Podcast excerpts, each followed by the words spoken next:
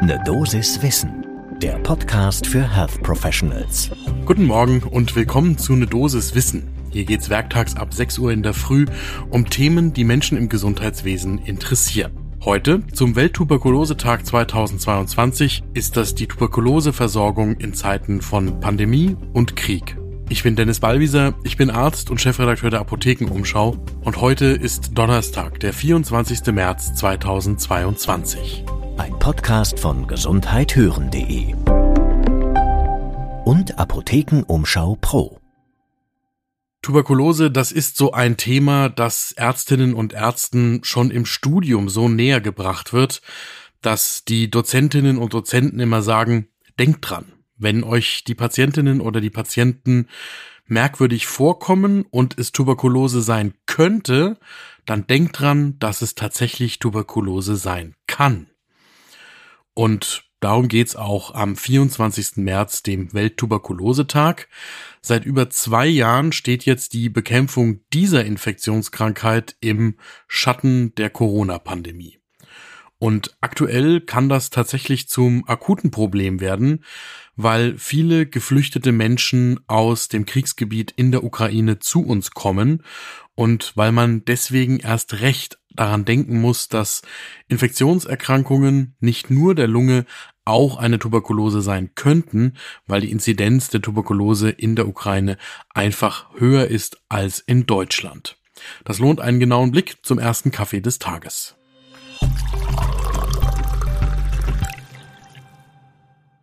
Erst einmal der Blick auf die weltweiten Zahlen der Weltgesundheitsorganisation der WHO. Die berichtet, dass die Zahl der tuberkulosebedingten Todesfälle im Jahr 2019 bei 1,4 Millionen Gestorbenen gelegen hat und im Jahr 2020 auf 1,5 Millionen angestiegen ist. Also eine Zunahme um rund 100.000 Tuberkulose bedingte Todesfälle im Zeitraum eines Jahres. Das ist deswegen bemerkenswert, weil es erstmals seit zehn Jahren damit eine globale Zunahme der tuberkulosebedingten Todesfälle gegeben hat. Gleichzeitig hat die Zahl der gemeldeten neuen Tuberkulosefälle abgenommen. Geschätzt liegt diese Zahl jährlich bei 10 Millionen Neuerkrankungen und gemeldet worden sind weltweit aber nur noch 5,8 Millionen Neuerkrankungen. Das wären rund ein Fünftel weniger als im Jahr zuvor. Beides hängt aber vermutlich schlicht und ergreifend mit der Corona-Pandemie zusammen.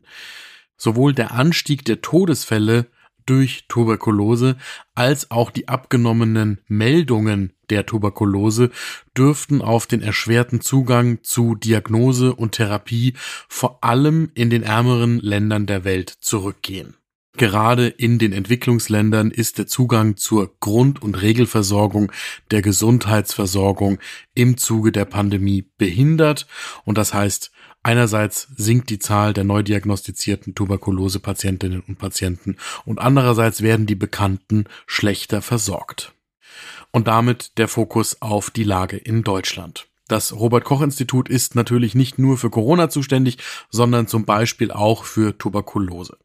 Im Jahr 2021 gab es hier knapp 4000, 3896 neu erkrankte Patientinnen und Patienten mit einer Tuberkulose. Das wären sechs Prozent weniger als im Jahr 2020. Und das würde zum langjährigen Trend in Deutschland passen, der nämlich abnehmende Fallzahlen zeigt. Allerdings wäre die Abnahme nicht so deutlich wie in den Jahren zuvor. Und eigentlich würde man statistisch annehmen, dass in einem Niedriginzidenzland wie Deutschland die Fallzahl stärker sinken müsste. Die WHO prognostiziert nämlich, dass die Fallzahlen bis 2035 unter einen Fall pro 100.000 Einwohnern sinken müsste und dafür wäre eine jährliche Abnahme um mindestens 10 Prozent notwendig und nicht um 6 Prozent wie vom Jahr 2020 auf das Jahr 2021. Jetzt ist die Frage, hat auch hier Corona den Einfluss auf die Tuberkulosekontrolle in Deutschland?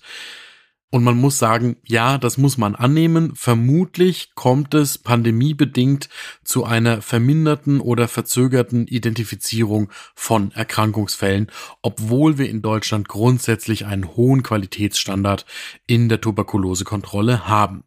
Es gab dazu eine Meinungsumfrage des Deutschen Zentralkomitees zur Bekämpfung der Tuberkulose und in der kam raus, dass tatsächlich einige Gesundheitsämter berichtet haben, dass es Einschränkungen bei den Umgebungsuntersuchungen nach einem Tuberkulosekontakt oder auch in der ambulanten und stationären Versorgung gegeben hat.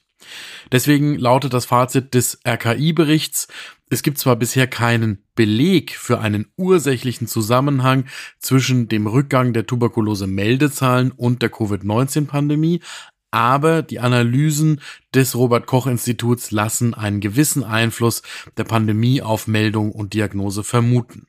Und das hieße dann ja im Ergebnis, dass der Rückgang der Fallzahlen noch niedriger wäre eigentlich, als es jetzt die Zahlen suggerieren. Und das wäre deshalb ein Problem, weil das Ziel ja ist, die Tuberkulose stärker in den Griff zu bekommen, während die realistischen Zahlen dann einen niedrigeren Rückgang nahelegen würden, als wir das im Moment so sehen.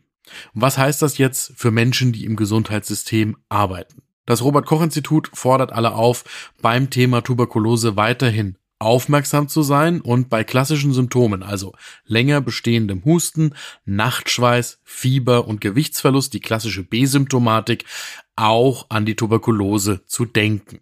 Denn die Gesundheitsämter können natürlich einen Tuberkulosekontakt nur nachverfolgen, wenn überhaupt erstmal jemand auf die Idee kommt, dass die Indexpatientin oder der Indexpatient an Tuberkulose erkrankt sein könnte. Und das zeigt die Erfahrung, die Gesundheitsämter spielen eine wichtige Rolle dafür, dass Erkrankte nicht nur früh diagnostiziert werden, sondern dann auch leitliniengerecht behandelt werden und eben infektionsgefährdete Personen im engen Umfeld von Indexpatientinnen und Patienten aufgesucht, untersucht, aufgeklärt und im Zweifelsfall vorbeugend behandelt werden. Und damit zum letzten Punkt, der mit dem Krieg in Ukraine zu tun hat. Es ist tatsächlich so, dass geflüchtete Menschen aus Ukraine, die in Deutschland Zuflucht finden, aus einer Region kommen, in der die Tuberkulose eine 14-fach erhöhte Inzidenz im Vergleich zu Deutschland hat. Deswegen drängt der öffentliche Gesundheitsdienst darauf, dass auch wirklich der sogenannte Pakt für den öffentlichen Gesundheitsdienst der Bundesregierung eingehalten wird und vor allem das dringend benötigte zusätzliche Personal in den Gesundheitsämtern zum Einsatz kommt, damit unter anderem auch, nicht nur, aber eben unter anderem auch auf die Tuberkulose geachtet werden kann.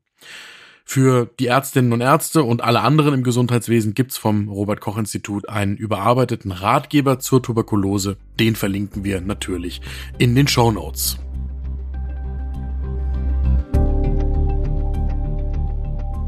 Das war eine Dosis Wissen für heute zum Welttuberkulosetag. Die nächste Folge gibt's morgen ab 6 Uhr überall da, wo ihr Podcasts hört. Und wenn euch dieser Podcast gefällt, dann folgt uns und sagt einer Kollegin oder einem Kollegen Bescheid, damit auch die gut informiert in den Tag starten. Ein Podcast von gesundheithören.de und Apothekenumschau Pro.